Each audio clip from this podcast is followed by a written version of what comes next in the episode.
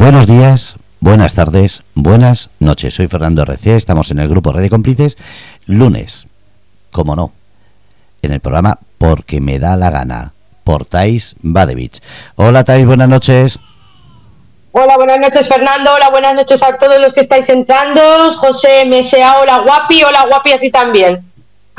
Bueno, pues a todo el mundo un abrazo y un saludo desde Grupo Radio Cómplices, que estamos ya en directo. Estoy viendo ahí que entra un montón de gente. Eh, Tais, ¿cómo ha ido la semana? A ver, vamos a empezar fuerte porque esta semana ha sido revolucionada. ¿Yo por qué? ¿Por qué he ido revolucionada? ¿Qué ha pasado esta semana? A ver si sabes algo tú que yo no sepa. Hombre, lo último, que el presidente de gobierno se ha vuelto escritor y ha escrito un libro y lo ha presentado hoy. Ah, bueno, lo dices por eso. sí, sí, revolucionada, no por ti, sino por todo lo que está aconteciendo ahora. No solamente es un ah. gran presidente de gobierno, sino que además es un gran escritor. Sí, hombre, por favor. Eh, además, Pedro Sánchez, aparte de ser un gran escritor, eh, es un gran eh, cineasta, es un gran director de cine. Ha escrito su propia, dirigido, escrito su propio guion sobre la serie de él mismo. El libro supongo que también debe de hablar de sí mismo, porque el título además tiene su, tiene su enganche y tiene su gracia. Es Tierra Firme. De Tierra Firme, a mí el, título me perturba un poco. La gente sí tiene un, poco, un poquito de visión y de espectro así amplio. Eh, lo de Tierra Firme es un mensaje bastante, bastante peculiar. Hay que leerlo entre líneas el mensaje. Y luego ha sido, bueno, aparte de que es una gran semana y empezamos fuerte de que Pedro Sánchez ha eh, presentado su libro junto con otro de los grandes comunicadores, eh, el King John de Barcelona, el señor Jorge Javier Vázquez, eh, pues cómo no, no podían dos dictadores estar en la misma sala. O sea, es maravilloso eso, maravilloso. Y luego la ministra de Sanidad, que de ella también quiero hablar. Vamos a, a lo primero, ese título. Eh, ¿Qué significa para ti tierra firme? Porque lo primero cuando lees el título es eh, ¿hemos naufragado? Mm, yo para mí lo del título de Tierra Firme me lo llevo más a lo peculiar y sin tan siquiera haber leído ni, ni, ni, la portada, ni, ni lo que va detrás, la biografía o lo que sea, para, para saber de qué va un poco la sintaxis del libro. Sinceramente pienso que el libro mm, debe de hablar sobre él, y para mí el título, si te soy sincera, mm, devasta bastante el narcisismo que este caballero lleva sobre su persona. Acabo de leer, acabo de leer un mensaje que pone Fer Astigitano, un inciso, ese libro es para gentes que saben leer. ¿Es ironía eh, o piensas realmente que ese libro está hecho para personas que saben leer? Lo que no sé es, ¿quién denominas tú que sabe leer? Eh, bueno, pues Fer, eh, si es irónico, vale, guay, genial, te lo compro. Y si quieres decirme que es para gente que sabe leer, pues yo tengo otro tipo de lectura mucho más eh, enriquecedora y seguramente mucho de, bueno, pues de un nivel cultural más elevado. Y quizás un poquito, un poquito mejor la secuela. joder, hablaba de un libro, sí, sin abrir. Ah, vale, vale, vale, vale, vale no, está de nuestro favor este, este está de nuestro favor. Debe de hablar con ironía. Lo que pasa es que en el chat a veces se malentiende. No, pero el libro, yo es que creo que poco, poco puede aportar ese libro. No, si te soy sincera, creo que poco puede aportar. Yo, no creo que sea no sé quién se lo ha escrito, ni sinceramente no sé ni de qué va. Pero me lo, ya te digo que me imagino que va de él de sus logros, de sus, mm, de sus, no sé, propuestas y de, todas sus locuras. Pero bueno, debe de reflejar lo que a él le interesa. Estoy mirando en internet a ver si hay alguna sinopsis, porque claro, se ha presentado hoy y se supone que ya está, bueno, sí, es verdad, ya está en la casa del libro. Eh, madre mía. Bueno, pues yo desde aquí, por favor, pido encarecidamente que si está a la venta, por favor, no gastéis el dinero en este tipo de lectura. Gastároslo, no lo sé, de verdad, en otro tipo, no sé, en otros hobbies, en otros aferes, en otros menesteres, pero de verdad, no gastéis ni un duro en leer a este personaje. O sea, por favor, hay gente que es escritora que vale más la pena. Bueno, eh, voy a hacer un resumen de la sinopsis de lo que él eh, se supone que la han escrito o ha escrito como hipnosis. Y dice así, Entierros de inmediatez y ruido mediático, una obra que apela directamente a la ciudadanía. En los cuatro años transcurridos desde el Manual de Resistencia, Pedro Sánchez ha formado el primer gobierno de coalición de la historia reciente de España. Ha liderado el país durante una pandemia, una guerra en Ucrania y sus consecuencias económicas en toda Europa. Ha lidiado con otras muchas crisis, como la erupción de un volcán en La Palma. Pese a todas las dificultades, en esta pasada legislatura se han sentado las bases de... Esto, más que un libro, parece un meeting, o por lo menos a mí me suena eso. Esto no es, como dices tú, ser ya narcisista completo. Eh, mira, yo te voy a ser sincera, si el libro trata, la sinopsis que tú me acabas de redactar, trata de las gestiones que este señor ha hecho en cuatro años y de lo que ha conseguido, voy a volverle a recordar a la gente de que este presidente entró en una moción de censura. Eh, a este señor lo echaron del Partido Socialista los propios compañeros y el tío jugó sucio y se volvió a meter en el Partido Socialista. Amañó y refuñó y amenazó a Dios y a su madre para poder presidir y que lo votaran y lo apoyaran como presidente del Partido Socialista. A posterior hace una moción de censura. Se da golpes de pecho diciendo que no va a permitir que Puigdemont, ni los prófugos, ni ningún... Eh, que no pasen ningunos sucesos más sobre el tema de delinquir, robar, prevalicar, bueno, todas se ha hartado a decir que va a defender cualquier tipo de, derechos sobre la sociedad. Eh, ha hablado de democracia. Este señor se ha pasado desde que ha entrado hasta que ha, bueno, desde que ha entrado hasta el día de hoy no ha hecho nada que sea democrático. Las elecciones autonómicas las han robado, las nacionales las han robado. Eh, las han robado y punto. Y que no me pregunten cómo lo sé, porque hay una entrevista en mi canal de YouTube que lo esclarece la persona que es Alejandro Andruja, que lo ha terciado. Un señor que lleva muchísimos años trabajando con el tema de contabilización de votos en temas electorales en muchísimos países. Este señor Pedro Sánchez, por no llamarlo otra cosa, para que no me censuren el canal ahora mismo, me sorprende también que hable de que él ha gestionado una pandemia cuando ha llevado a España a los peores a las peores cifras económicas de la historia. Eh, los gobiernos de coalición que tiene este señor, que dice que son tan maravillosos, son, y lo recuerdo, con etarras, comunistas. Eh, es que puteros, drogadictos, comunistas, etarras. Es que me refiero a mí esta gente que dice que esto es progresismo y que se jarta decir que cuidado los demás, que somos todos el fascismo, el no sé qué, no sé cuántos, ya me tiene muy cansada la canción de la cantinela. Entonces, a mí este señor, la gestión de la pandemia, yo le recuerdo a este caballero que entre una de las tantas causas por las que me tuve que largar de España es por su gestión de la pandemia. Aparte de otras tantas, pero la gran gestión suya hizo que mi marido y yo tuviéramos que coger las cosas y abandonar nuestro país. Bueno, mi país, con mis hijos y volver a Alemania. ¿Vale? Esa fue su gran gestión y como yo, millones de españoles que nos tuvimos que largar echando hostias porque no teníamos ni para pipas. Luego este gobierno, junto con el de Europa, que son una panda de asesinos todos ellos, nos obligaron a vacunarnos, a vacunarnos de una vacuna que no estaba ni tan siquiera testada, ¿vale? Porque una vacuna para, para que te puedas medio fiar debe de pasar de cuatro años a cinco años una vez ya la tienen medio medio en estudio. Este señor se jarta decir que su gestión ha sido maravillosa. Desde que está este señor en el gobierno, la luz está ahora mismo actualmente 700 euros el kilovatio. El año que viene, el día 1 la ciudadanía española no solo va a pagar peajes, sino que además va a pagar más impuestos, que además los impuestos suben, que además este señor tiene el nivel de paro y el nivel de PIB renta por cápita más elevada de toda Europa, que vamos por debajo de Grecia, que ya es insultante si cabe. Así que si este señor le gusta hacerse libros regalándose a él mismo los oídos porque sabe que menos cuatro inútiles aborregados le van a aplaudir como focas, el resto de ciudadanos, que no hace falta que sean del partido de Vox, ni de PP, sino incluso gente que es totalmente apolítica, con, con dos dedos de frente, sabe que este señor lo único que ha hecho con su gobierno anterior y el que acaba de meter es llevarnos a la ruina. Y con el que acaba de meter ya os vais a cagar como no lo saquéis.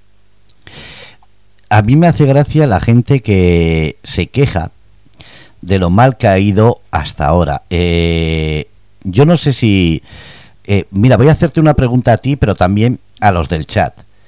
¿Alguien recuerda el gasoil en España a un euro no hace mucho, que subió a dos euros, dos euros con un poco? Y ahora que está a 1,30, 1,40, están diciendo que qué barato está, cuando ha subido un 100%, un 110, 120%, y ahora que sigue un 30, un 40% sobre el precio de hace dos años, sin haber una excusa, porque lo que nos están vendiendo no es el petróleo que ha subido o ha bajado, sino es el petróleo que se tiene comprado hace años, es decir, todavía no tenía que haber subido. A eso un lado. Otro, la luz. Hace no dos años estaba más o menos un precio normal, subió un 500% o casi. Ahora hay tarifas que llegan momentos durante el día a un 200%. Lo que pasa es que solo anuncian cuando baja a un 70 o un 60%. Sigue siendo carísimo. ¿Por qué no nos damos cuenta de que nos estamos simplemente desinformando con esas noticias? Porque no hablan de lo que ha subido, sino es que han bajado es que ha habido una reducción. Es que parece que nos toman por tontos y me da la sensación de que de verdad somos tontos. Nadie se queja de esa subida. El sueldo no ha subido más que el IPC, es decir, eh, mucha gente que cobra salarios mínimos le ha subido 25 euros, si es que algunos han llegado a 25 euros en la nómina, y, estamos todos felices. Eh, no paran de anunciar que en Navidad las pistas de esquí están llenas, en el puente los hoteles llenos. Entonces, o yo se me está juntando las neuronas y estoy perdiendo el norte? ¿O qué es lo que está pasando? Y lo digo desde la perspectiva como española y como persona que vives en Alemania. Bueno, yo la perspectiva que tengo ahora mismo de la ciudadanía española a gran escala es que yo lo dije cuando estuve en Madrid, me decepcioné muchísimo. Yo creo que la gente sigue pensando que como, bueno, tiene para cerveza, tiene para pan y tiene para mm, cuatro chorradas y un puente de esquí, pues deben de ser felices. Yo siempre digo que España va al camino de que les echas migas de pan, comen como pollos, están contentos. No digo el 100%, pero casi tres cuartas partes, porque solo calver, las, solo calver el país. O sea, si la capital de España, que es Madrid, su nivel de, movimiento para unas manifestaciones es tan escasa, porque dicen 38 días, bueno, 38 días, pero si la capital de España no peta, no peta no solo el trocito de Ferraz, no peta la capital. Que digas, no, no. Y no me lo de las, los vídeos de mira cómo está Madrid de llena. A mí los turistas ya me sobran. Hablo de reventar Madrid, de decir hasta aquí hemos llegado. Y el resto de España está igual de alervada. Valencia, Galicia, Asturias, Cataluña, ya ni te cuento, ya ni te cuento, Cataluña yo he hablado con mi familia durante este tiempo, como todo el mundo sabe soy catalana, yo ya sabía que en Cataluña no iba a mover nadie un alma, nadie iba a hacer nada referente a todo lo que se había dicho con el tema de la amnistía y esto, en Lleida, Barcelona, sí, ha habido un par de movimientos en Barcelona, pero lo mismo que Madrid, nada. Eso y nada es lo mismo. Me refiero yo a España, la veo bastante tranquila, la veo bastante pacífica, la veo bastante, pues eso, mirando hacia otro lado. Yo creo que la gente no es consciente realmente de, de que, de, la, o sea, de la crisis y del hambre que van a pasar. Yo creo que no son conscientes. Pero espero que llegue enero, que peguen la buena subida y todos esos que me escriben a veces por privado o me mandan mensajes diciendo, vaya, Partido Socialista ha hecho un montón de ayudas a los ciudadanos. Bueno, si, España quiere vivir de ayudas, que es lo que están creando un país de vagos, porque están creando país de vagos, país de gente que por 800, 900 pavos, 1000 pavos piensan, yo voy a salir de casa cuando eh, me estás pagando eso de un mínimo vital o entre una ayuda y la otra la gente no se quiere mover, la gente mira, en España hay un gran problema que me he dado cuenta desde que empecé a viajar. Yo al principio me enorgullecía bastante el, tema de la bromita de la picaresca española. Está bien que tengamos picaresca española, está muy bien, pero hasta cierto punto. Porque aquí ya no se trata de picaresca española, aquí se trata de que ahora mismo tú bajas a la, a la, sociedad de España. Yo hablo por los países que estoy por aquí rondando, porque la gente se piensa que solo rondo Alemania y yo rondo muchos sitios y tengo que decir que, mira, la juventud aquí en Alemania no es que sea perfecta, porque aquí también hay borrachos, también aquí hay tontos, también hay de todo. Pero aquí la gente, chicos, de lunes a viernes trabaja, el fin de semana también, aquí hay otro organigrama, aquí hay otro tipo de problemas, pero desde luego mm, es que siempre digo lo mismo porque hay gente que me escribe por privado en, en mensajes de texto y me dicen, es que el Olaf Scholz, no te creas tú que es mejor presidente que Sánchez. Digo, hombre, para España quisierais, mira que yo soy anti-Olaf, porque a mí Olaf no me gusta nada, pero más quisiera España tener a un Olaf Scholz. Si fuera todo ese el problema de España, para mí lo quisiera. ¿Me explico? La gente no es consciente de que a partir de enero, es que hace poco me dijeron, nos han subido el sueldo, pero ¿qué sueldo, tontos del culo? ¿Qué sueldos han subido? ¿Qué sueldo? Os suben el sueldo y os suben cinco impuestos. Y encima tú, ole, contento como una foca, vas y aplaudes. Es lo único que veo. Yo veo gente agradecida como a los pollos, que les vas echando amiga, amiga, amiga, amiga, comen y se relajan. Pero yo tengo ganas de que llegue enero, febrero y marzo y que España vaya tope bien, porque me voy a pasar teta. Como le digo a muchos de mis haters que me dicen que, eh, que yo hablo mucho, que yo no sé qué, que yo no sé cuántos, que yo no sé lo que realmente es trabajar. Yo alucino en colores. O sea, yo me he ido de mi país teniendo hijos, porque también hay mucha gente que dice, yo me quiero ir, yo me quiero ir, yo me quiero ir. No tienes huevos a irte. La gente de pío pío y se lo tienes que poner todo hecho para que se vayan. Gente si de verdad, si quisiera ir, se iría. Pero hay mucha gente comodona. Y los que me dicen que yo mm, vivo del aire o que vivo también aquí de ayudas o de no sé qué, yo para empezar tengo mi trabajo, tengo mi empresa, tengo mi fundación, tengo el trabajo de mi marido, tengo a mis hijos y yo de ayudas en Alemania, porque Alemania no te da ayudas porque sí si menos a los europeos. Esto se lo dan a los de fuera, que eso es otro tema a cantar, que es lo mismo que pasa en España. Pero aquí ya hace tiempo que se está cerrando el grifo. Entonces, yo sinceramente pienso que los españoles no son conscientes de lo que va a venir. Yo espero que llegue y de aquí a seis meses ya hablaré yo con los españoles que me seguiré partiendo la caja. En esta semana hay muchísimas noticias, entre ellas se está aprobando un presupuesto del Estado que dicen que va a ser eh, de los más altos el más alto en algunos de los eh, gastos. Entre ellos, eh, lo que dices, ayudas, como dicen, a la educación, sanidad, etcétera. para ti, ¿qué es lo que más te ha llamado esta semana? ¿Qué es lo que más te ha llamado la atención hasta el día de hoy? Mira, primero quiero matizar. Lo de que se van a aprobar medidas para sanidad es mentira. El primer recorte que hubo más grande de la historia, que esto no sale en las noticias, pero se sabe de sobras, ha sido el par 11.000 millones de euros a recortes de sanidad a toda España. Pero no sale en las noticias. Que esto pero hay que buscarlo, el partido solo tienen que buscarlo en el boletín, tienen que buscarlo en la información. 11.000 millones de euros no destinados y cortados por Partido Socialista hace un mes y medio. Mes y medio. Partido Socialista. Luego otra nueva noticia que veo que tampoco sale en las noticias de España, que Partido Socialista junto con el gobierno actual va a hacer un recorte a toda la gente que tenga eh, pensiones de no sé qué tipo esto de, enfermedad. ¿Vale? O sea, alucina vecina, más de un millón y pico de personas o dos se van a ver recortadas. ¿Por qué? Porque hay que pagar los 200.000 chiringuitos que se nos han bufado durante muchísimo tiempo. Y luego otra cosa que veo España que no sabe, que no sabe, que desde el mes pasado finales hasta que lleguemos a enero viven endeudados cada día viven de crédito. España vive del crédito durante un mes y medio, dos. Crédito que, por cierto, le recuerdo a los españolitos que tanto critican a la Unión Europea como a los alemanes, que ya estoy hasta los cojones de escucharlo, son los que os mantienen, panda de vagos. ¿Qué dices de lo que está sucediendo, entre otras cosas? Eh, hemos hablado del libro de primeras, pero también se está diciendo que, eh, por ejemplo, EH Bildu ya ha sacado el que quiere que sea el próximo Lendakari de Euskadi. Eh, la, la controversia entre Sánchez Feijó ahora se acrecienta por las los comentarios que ha hecho Abascal eh, en Argentina, creo que ha sido. Eh, ¿qué, bueno, los comentarios, los dime. No, no, dime, entiendo. Bueno, sobre el comentario de Abascal de que los ciudadanos piensen que, bueno, que algún día lo van a coger por los pies y lo van a colgar.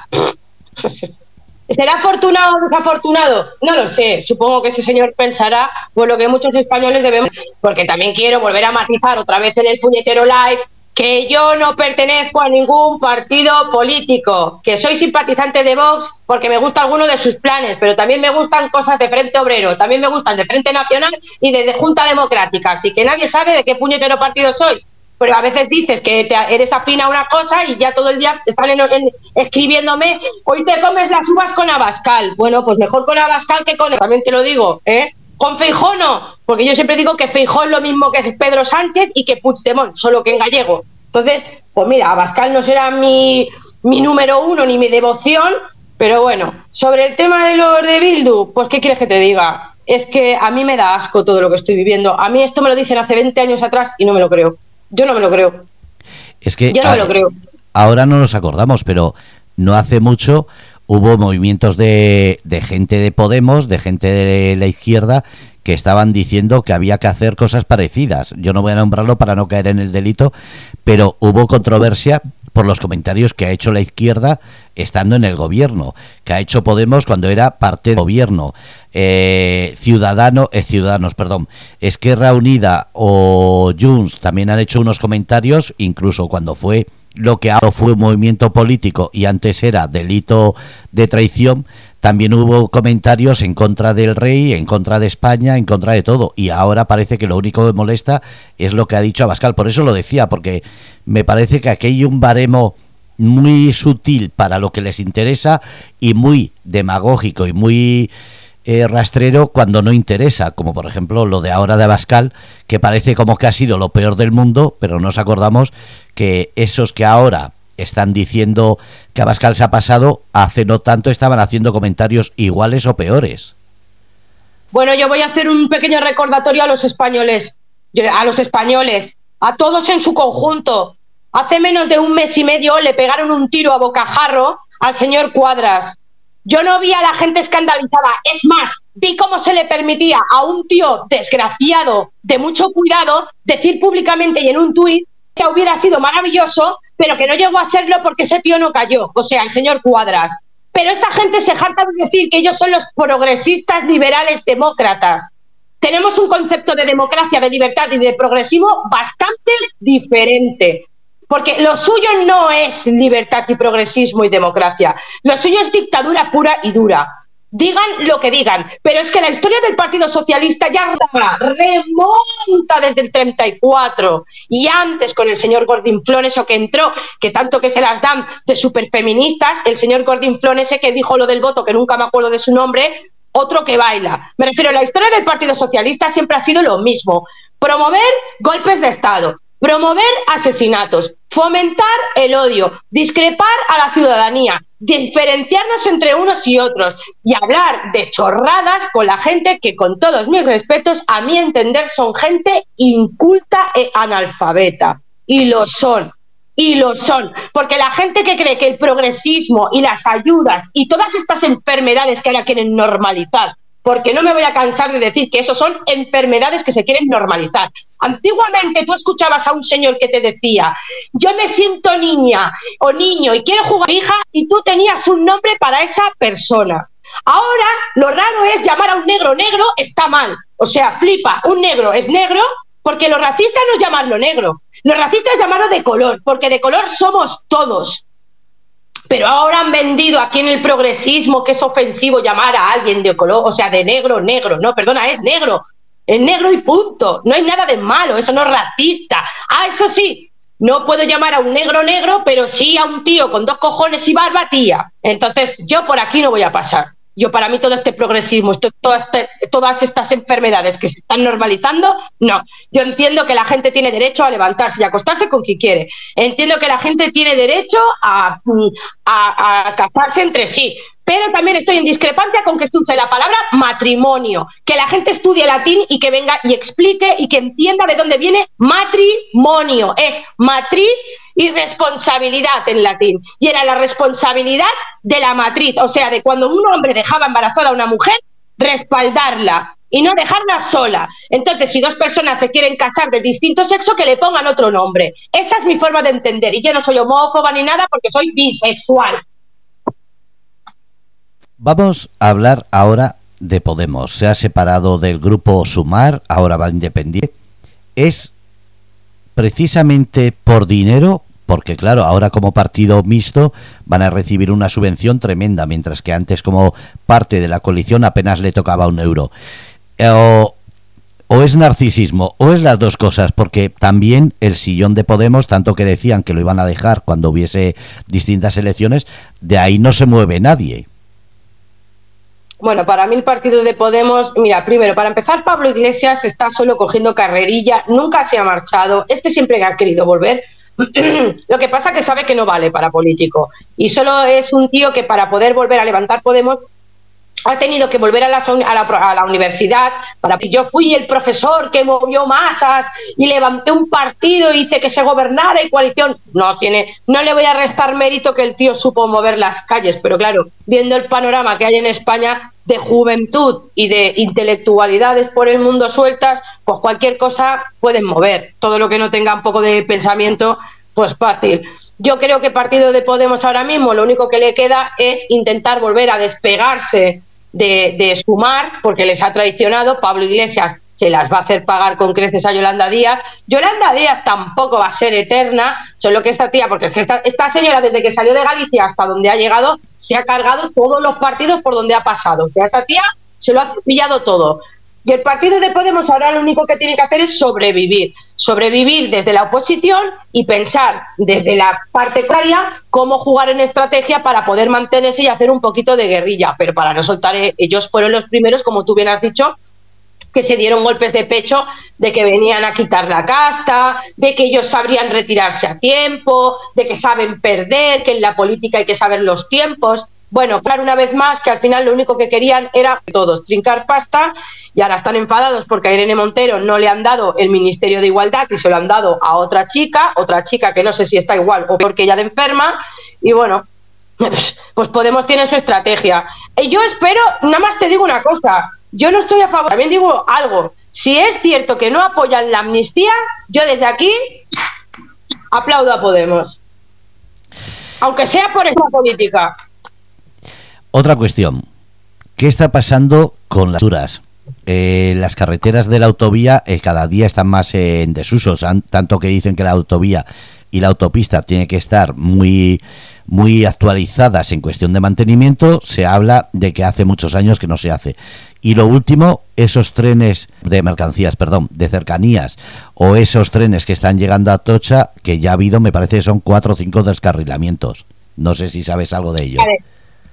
Bueno, yo la poca información y para mí, mi, mi entender y bajo mi perspectiva es que Oscar Puente está, mira, Oscar Puente, todo lo que ha hecho eh, Pedro Sánchez está medido hilo a hilo estratégicamente. Oscar Puente está puesto primero para que parara el golpe sobre el tema de la amnistía y no dar la cara a él el primer día en el Parlamento lo puso dentro, lo sacó de alcalde de Valladolid porque se lo iban a fulminar, porque este señor muchísimo que callar y muchísimo escondido y espero y, y, rezo al Señor, que no soy creyente, pero le rezo a que se carguen a Óscar Puentes. Óscar Puentes ahora está puesto en el Ministerio de Transportes porque este señor en Madrid está haciendo no sé qué estrategias extrañas que yo creo que es para dijéramos, crispar la estabilidad de Ayuso. Pero Óscar Puentes no va a tener suficientemente fuerza como para cargarse Ayuso. Madrid está muy contenta con Ayuso. La gente que vota Ayuso tiene muy claro que Óscar Puentes está detrás de todas estas estrategias de descarrilamientos que ahora quieren achacar, que Ayuso es la responsable, que hace. No, el responsable del mantenimiento de las, de las de las de esto de trenes son el gobierno, fomento, ministerio de fomento, que son los que se encargan de eso. Pero claro, como toca cerquita de Madrid todo, confunde a la gente para jugar estratégicamente que Ayuso no lo está haciendo correctamente. Y que también vuelvo a decir, sí, precedente, que no soy del Partido Popular. Porque parece que cada vez que apoyo a alguien un poco, ya eres de ahí. Sí, eso es lo que suele pasar cuando hablas de algo, por eso estoy metiendo noticias para que así. Eh, en resumen, ¿qué es lo que esperas o qué es lo que piensas que, podemos esperar de aquí a Navidad que y sobre todo en este 2024? Eh, ¿Se aceptan apuestas? ¿Crees que va a haber una moción que llegará a final del 2024 o, esto eh, tiene él para cuatro años largos? Bueno, la previsión que tengo para empezar es que a Pedro Sánchez, y por lo que apuntan las cosas, y espero, espero que aprieten más, y yo me voy a sumar, porque no lo he dicho, pero lo voy a dar aquí. Me sumo con Alejandro eh, Arajuez, que fue el que hizo el del tema de las votaciones. Me pidió permiso para ponerme en la denuncia colectiva al gobierno. Yo, evidentemente, a Pedro Sánchez voy a fomentar la denuncia personal, física. Yo, como persona física, como española, voy a denunciar la falsedad documental que se ha producido en las eh, elecciones nacionales. Dicho esto, yo que preveo, espero y deseo que se le acabe el chollo, pero mientras se le acaba el chollo y conseguimos echarlo de, la manera que sea, sea judicialmente, sea porque Europa vea que esto es insostenible, aunque Europa es igual de mierda, pero, pero vea que, que ya no entra en el tablero de esta manera, von der Leyen también aquí apuntamos a que nos la vamos a cargar. Yo creo que entre que nos cargamos a von der Leyen y tal como mucho un añito, añito y medio, pero claro, Pedro Sánchez en un año, año y pico la puede liar muy parda. Y yo lo que auguro, yo, bajo mi punto de vista, es que España durante este primer año va a sufrir bastantes catástrofes económicas y bastante, bastantes problemas. Van a tener que afrontar bastantes problemas.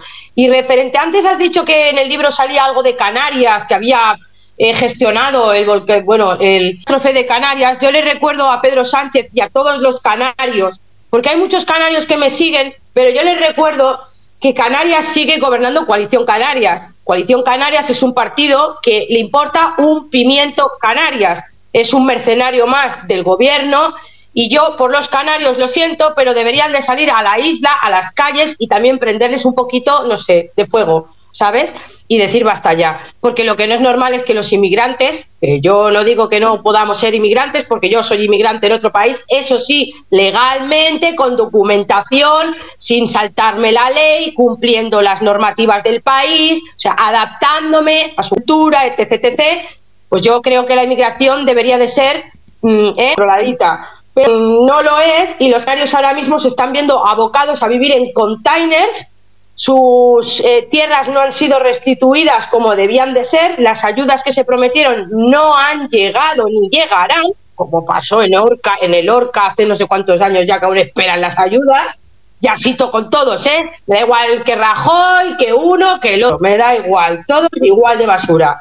Entonces, yo auguro que para el año que viene España va a peor y que Pedro Sánchez se lo van a comer mínimo un añito, añito y medio, esto con un poco de suerte. Siempre y cuando los presupuestos salgan no salgan adelante, que a lo mejor con un poco de suerte, pues lo, hacen una moción de censura, que también se escucha por ahí, que es una probabilidad que creo que se puede llevar a cabo.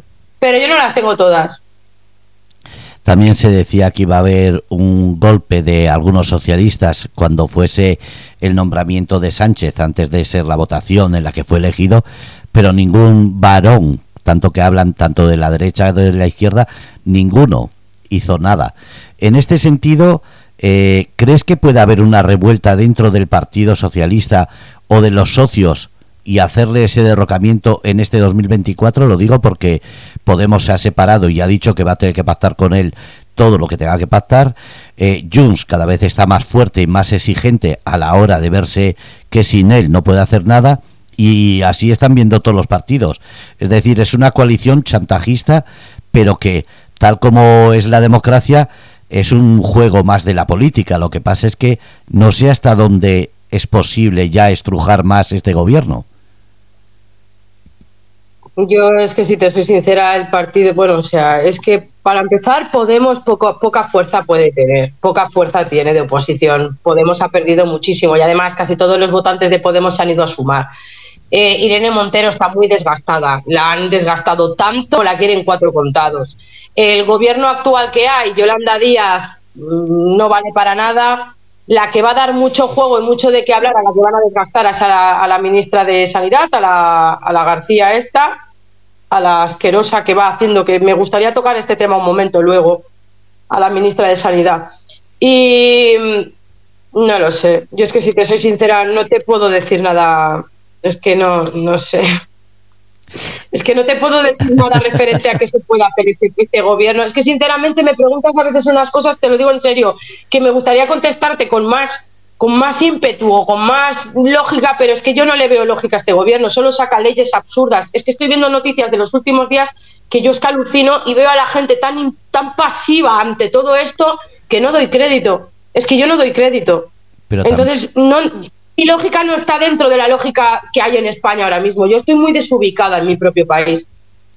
Pero precisamente por eso, porque esa desinformación, ese juego de unas cadenas y otras, jugando con la información, tergiversando eh, las redes sociales, haciendo corte y pega de cada frase, de cada situación, de cada... Es que está llegando un momento que si coges un mensaje entero, da igual de qué cadena, entero, y miras los corta y pega que hacen, y es una barbaridad, pero estamos hablando de todos los partidos.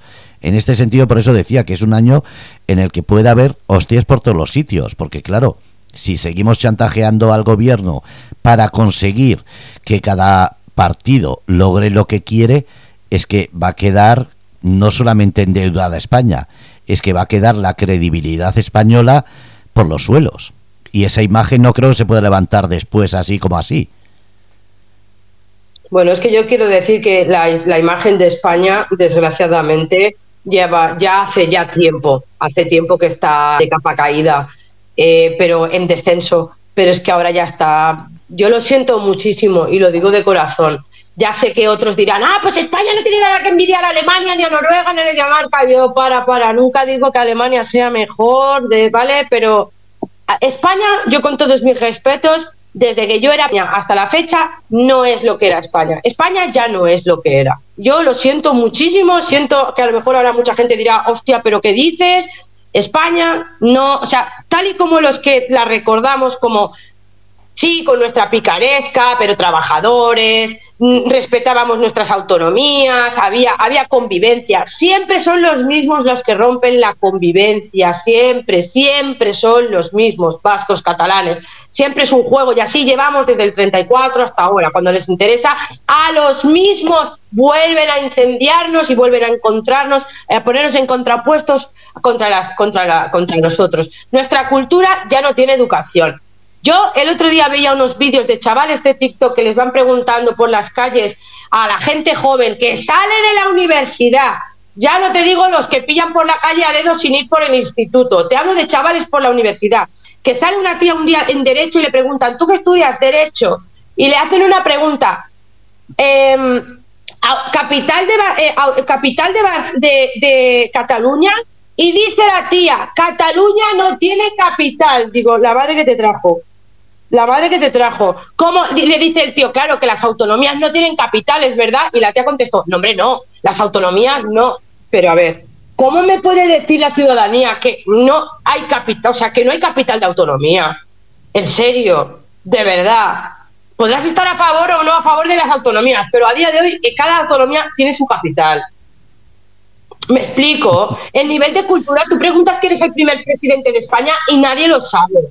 La gente joven es atontada. Le preguntas, no sé, algo de tema cultural genérico y no saben ni quién es. Si es un escritor, si es un pintor, yo alucino. Pues esa es la sociedad que tenemos. Gente que espera que llegue el fin de semana para salir de fiesta, drogarse, beber, enseñar las tetas todo lo que pueden y más, otros enseñar los calzoncillos todo lo que pueden y más, eh, y hablar con onomatopeyas y hacerse selfies, poco más. Es que yo la sociedad y la juventud que yo veo hoy en día a mí, me, a mí me dan pena. O sea, a mí no me recuerdan a cuando yo era joven.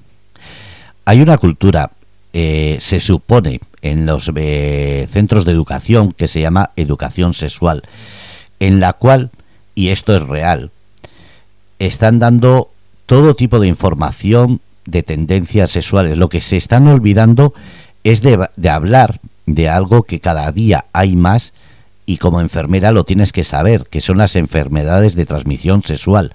El SIDA ha subido, las infecciones de toda índole han subido, incluso muchos jóvenes se piensan que la marcha atrás es el mejor método anticonceptivo y con eso creo que ya da una imagen de lo que es la educación sexual en los colegios.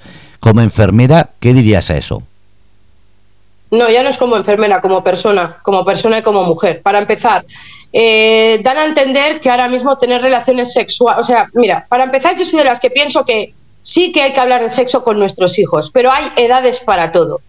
Los niños de entre 0 a 10 años, 11, no se les tiene que mencionar absolutamente nada extraño o nada que no sea normal.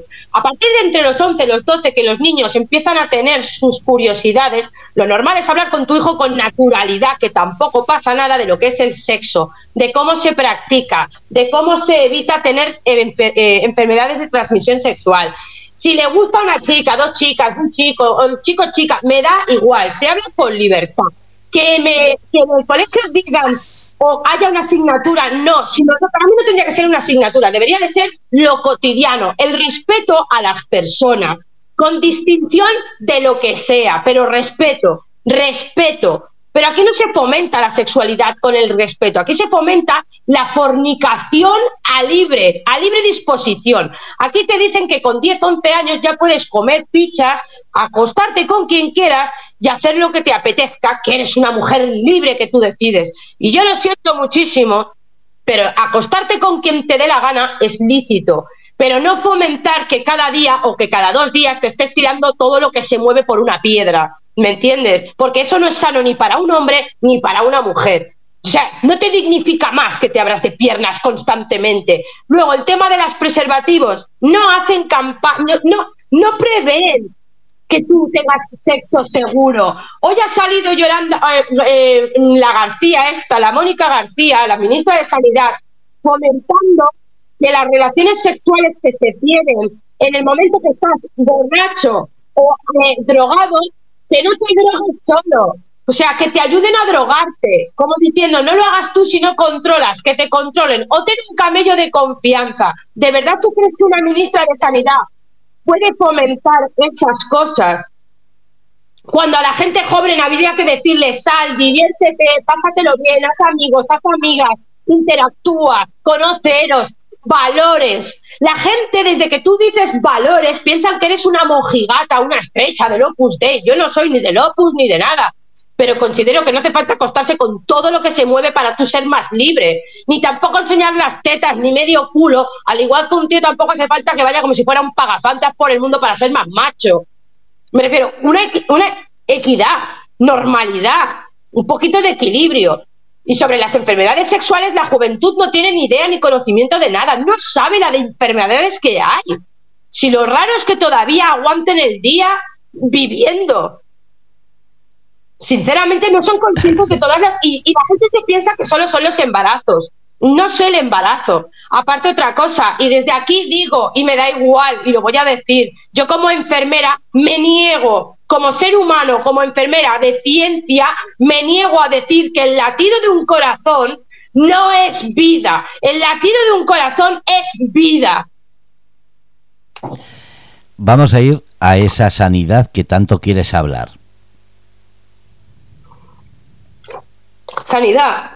Yo creo que Mónica García es la peor ministra, la peor doctora y la peor persona que puede tener España ahora mismo en sanidad solo induce desde sus primeros días a la drogadicción, al sexo, venga, a tope con alcohol y drogas.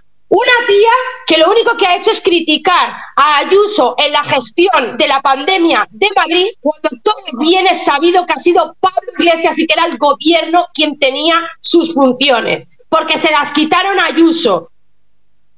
Sanidad, espero y deseo que Mónica, Mónica García, tanto que habla, acaba de decir que va a contratar a alucinar ciudadanos a personas que estén en mí que no hayan aprobado todavía, estamos hablando de doctores, de vidas de personas en sus manos que no han acabado la carrera y que van a empezar a trabajar porque falta personal. ¿Sabéis por qué falta personal, verdad?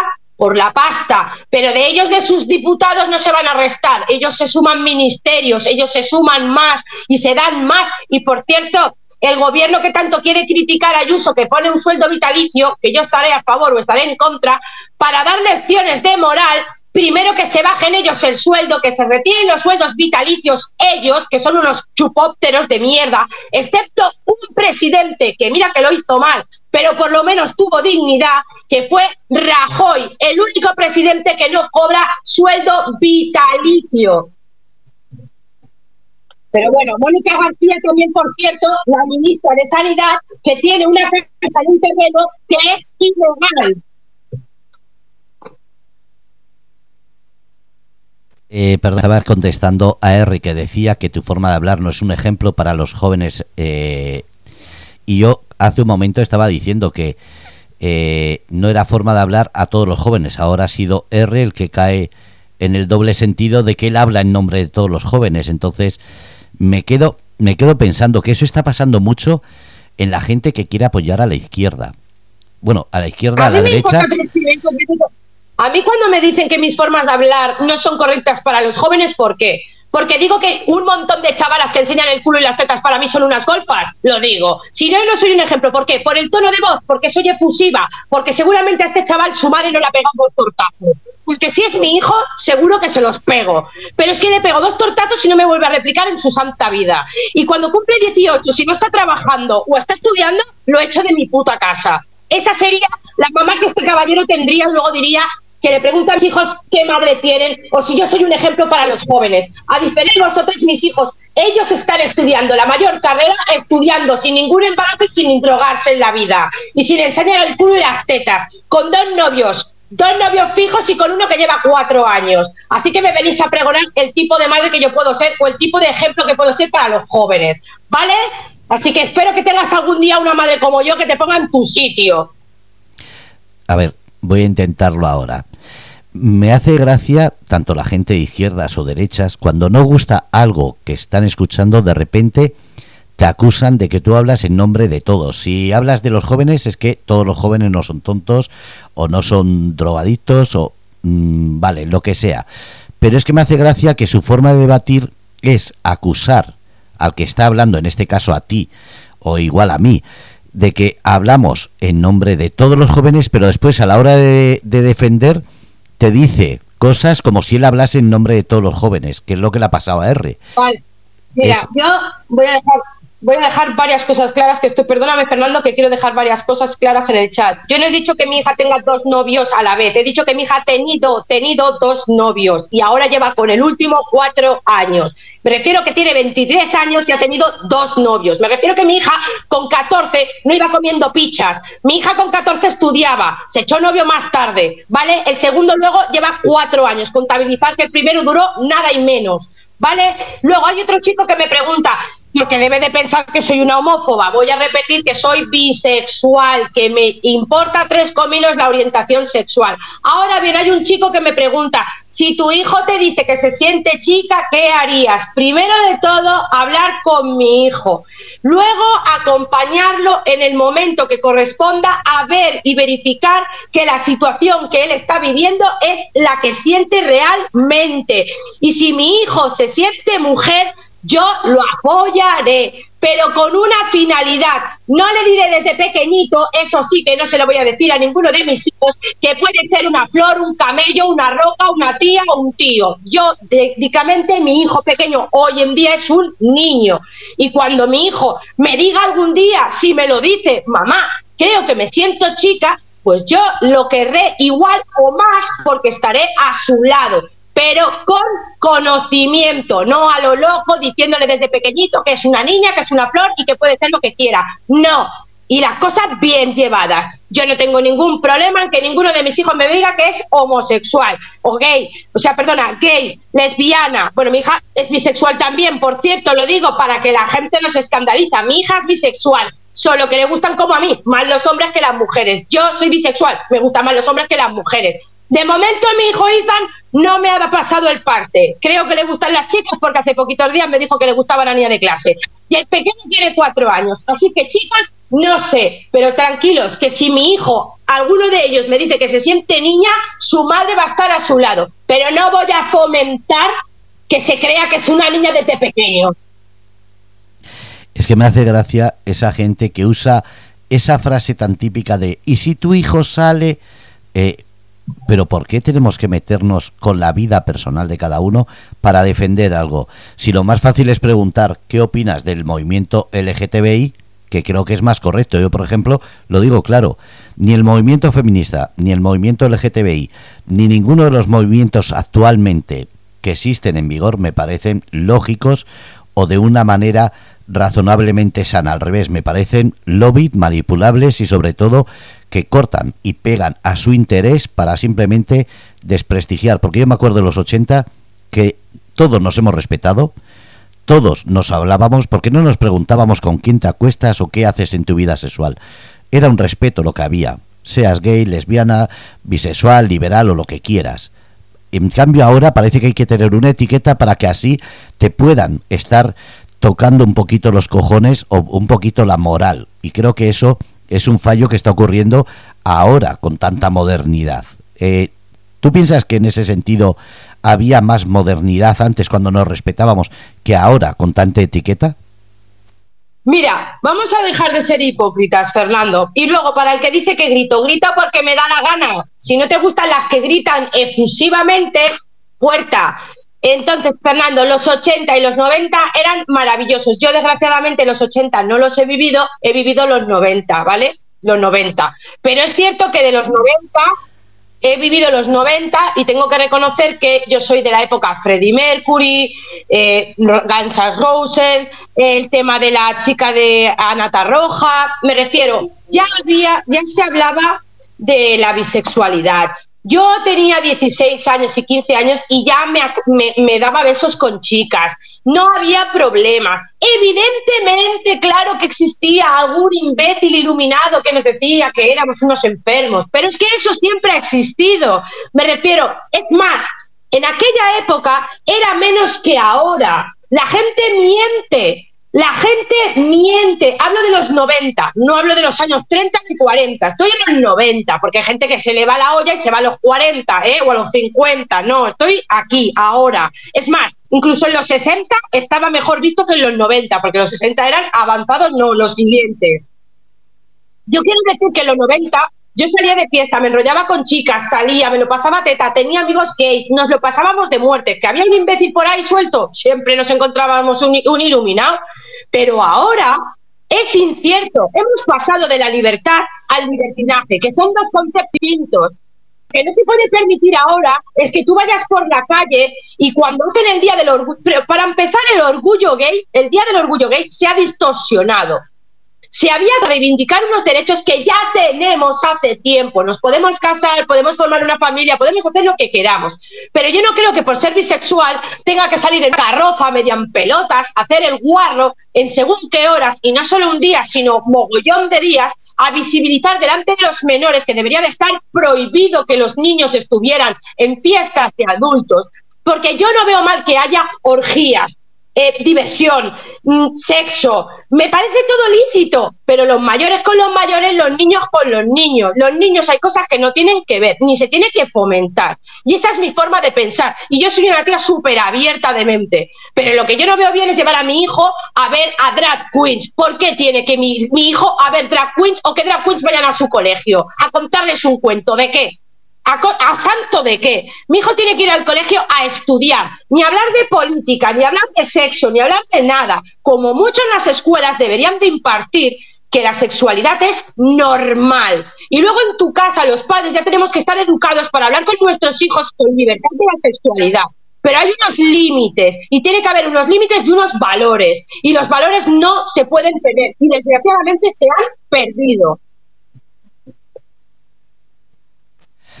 Voy a contestar porque David Oviedo creo que se está confundiendo. A ver, soy Fernando RC del grupo Radio Cómplices. Si me dices que tire de merotea, tiro por ambos sentidos. Hablas de la violencia, tú has dicho eh, de la derecha, ultraderecha. Yo te puedo decir que violencia ha habido todos los años, en los 60, en los 70, en los 80, en los 90 y en los 2000. La diferencia es que ahora, y eso, si tú dices que tire de meroteca, tira tú de meroteca. La diferencia es que ahora el delincuente tiene más derechos y más privilegios que antes, y eso está perjudicando a la víctima.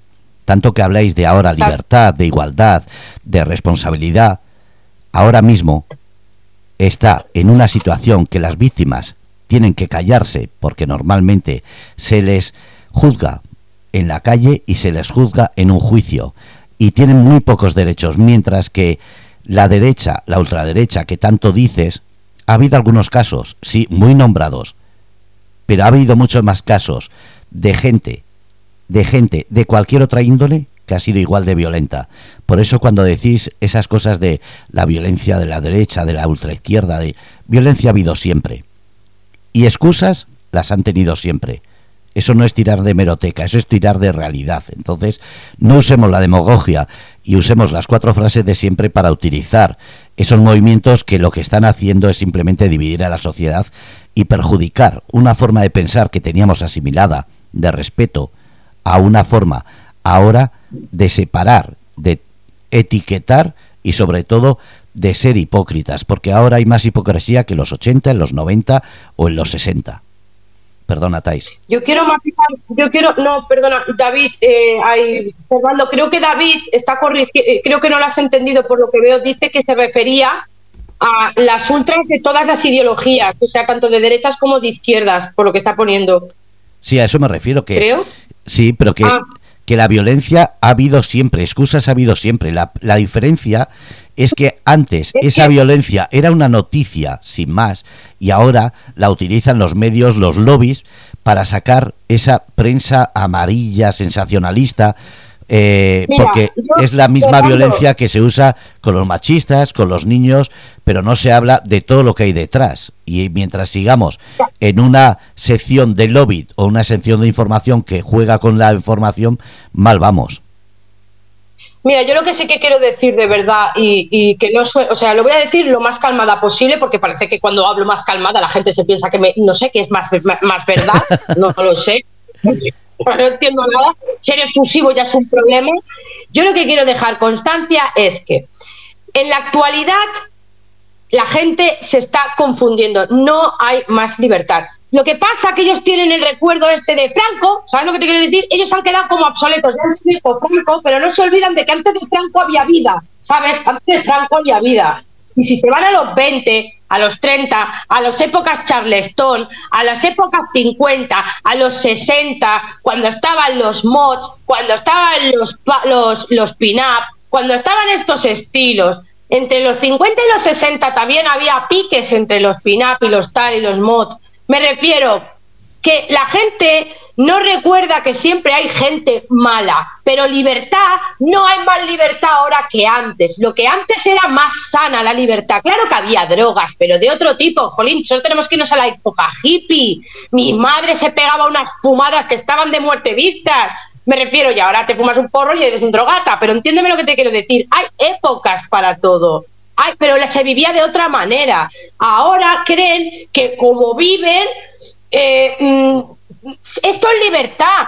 Y no se dan cuenta, incluso los que defienden esto de ahora, no se dan cuenta un montón de tíos o un montón de tías que no es normal a una mujer llamarla hombre, o sea, perdona, a un hombre con barba llamarlo mujer. No, tú te sientes mujer, te haces el cambio, transicionas, y yo lo entendería pero también entiendo que no tenga que ser tratada como tal o competir con tías biológicas. Y estoy harta de escuchar que ahora soy cis, ahora soy madre gestante, y la otra es madre no gestante, madre menstruante, madre no menstruante. ¿En serio?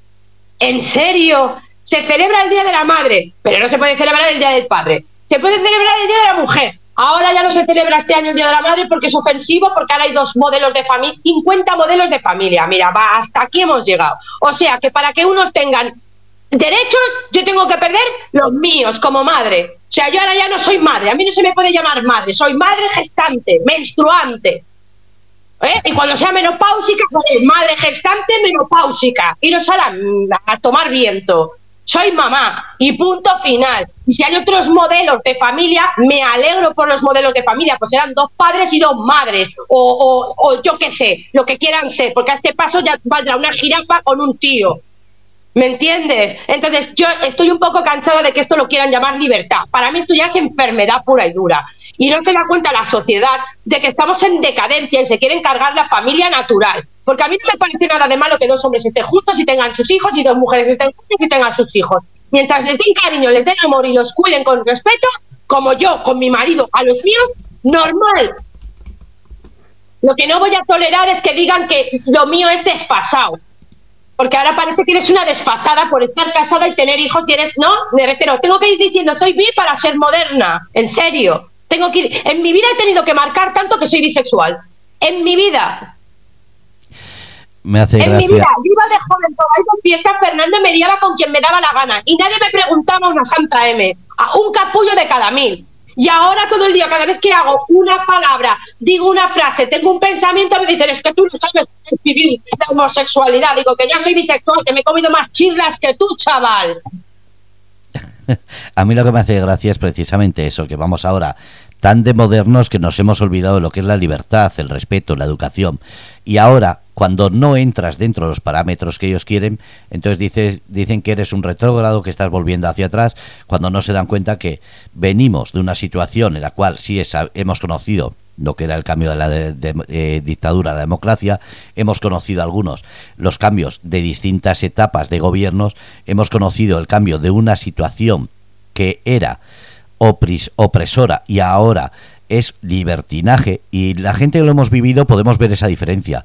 Lo que pasa es que ahora esas etiquetas no permiten que la gente tenga pensamientos propios. Son como loros, repiten un mensaje que han leído en un TikTok, en un eh, en una frase corta y con ello no tienen debate, no tienen eh, cultura de pensar. Creo que eso es lo que está pasando. Yo es que para mí, yo no, es que a la gente joven la han confundido de tal manera y le han hecho creer que lo que están viviendo ahora realmente es libertad. ¿Libertad qué es? ¿Qué es libertad? La libertad de verdad es depender de que el Estado te dé una ayuda para que puedas salir adelante. Libertad es tener 18 años y no poder vivir independientemente solo en una casa si no tienes una pareja. Libertad es tener de verdad que depender constantemente de si te suben impuestos. Eh, en este país es imposible, eh, bueno, en este país hablo en vuestro país ahora mismo porque no estoy allí. Si en España ahora mismo la gente joven es imposible que emprenda una empresa o un negocio, si te crujen a impuestos. Pero si no hay mayor ladrón que el Estado y la gente sigue R que R. Estoy muy cansada de escuchar constantemente la gente joven, somos libres. ¿Libres de qué? De emborracharse, de drogarse, es más, libertad de que hablan de que Irene Montero ha hecho las mejores. El otro día vi una, entrevista de que Irene Montero había hecho unas, eh, unas eh, leyes magníficas para el feminismo. Hola, yo soy mujer. ¿En serio me estás diciendo que la, ya no la, la ley del sí es sí, ya bueno, esta ya la dejamos aparcada, ¿vale? Porque ya está muy vista. Pero en serio, todas esas mujeres que llevan años luchando por hacerse un hueco en el mundo del deporte, que ahora tienen que competir con tíos, tíos biológicos, que lo siento mucho, son tíos biológicos. Por mucha apariencia y por mucha mierda que te cambies, tú tienes más fuerza que yo natural. Nadadores, competidores, ¿en serio? ¿Pero no se dan cuenta que sigue ganando el patriarcado? ¿Que van contra el patriarcado pero les meten patriarcado? ¿Tú te piensas que las modelos antiguamente tenían que ser de serie y ahora es todo polioperado? Y a mí me tienen que decir que yo tengo que competir en una pasarela de modelos con un tío que se ha hecho de arriba abajo todo entero sin ser de serie. No, si se siente mujer y quiere ser mujer, ole ella y que se disfrute, pero que compita con gente como ella, que se ha cambiado el sexo, hombre biológico transformado en mujer. Punto final. Eso no es homofobia, es realismo. ¿Por qué tengo que competir yo contra un tío? Vamos a. Es que no lo entiendo. Luego otra cosa, perdona. Hablan de la violencia de género. Están todas en las calles. Abajo el patriarcado. Abajo el patriarcado. Y la, y la, y la nueva ley que han hecho de cambio de género sin tener que pasar por ningún sitio. ¿Quieres que te diga cuántos tíos se han convertido en mujer sin ser realmente ni sentirse? Porque yo conozco bastantes, ¿eh? Y no uno, ni dos, ni tres, ni cinco. Y esa gente legalmente, porque hay muchos que son buenas personas y se han cambiado de sexo para no tener problemas con taradas como estas. Pero realmente hay muchísimos tíos que podrían entrar en los vestuarios de mujeres y la ley les ampararía. ¿Dónde queda realmente que nosotras estemos protegidas ante gente así?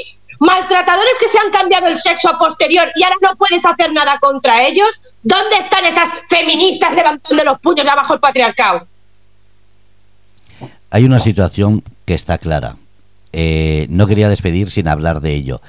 Eh, estamos hablando de una situación que ahora mismo está dando mucha controversia. Y no me refiero a la política, me refiero precisamente a lo que está pasando. Que cuando ven que no tienen debate, se usa la religión, se meten con la religión cristiana que es la única que jamás, jamás, eh, desde, y me refiero, en momentos de democracia en España, no hablo de antes, ¿eh? jamás ha usado la violencia contra nadie que les ha injuriado, mientras que otras religiones como la musulmana, la hindú, etcétera, sí usan la violencia para defender su religión. Entonces, esa gente que usa, porque acabo de leer que si eh, Jesús fue hijo de una paloma, eso una familia normal muy es, no es. Eh, ¿Por qué se tiene que utilizar la religión cristiana para intentar salir de un debate? ¿Por qué se tiene que utilizar la religión? Me da igual ya la musulmana, la cristiana, la budista o la que quieran. ¿Por qué se tiene que utilizar la religión como medio de ofensa cuando lo que estamos hablando precisamente es de libertad y de respeto? No lo entenderé jamás.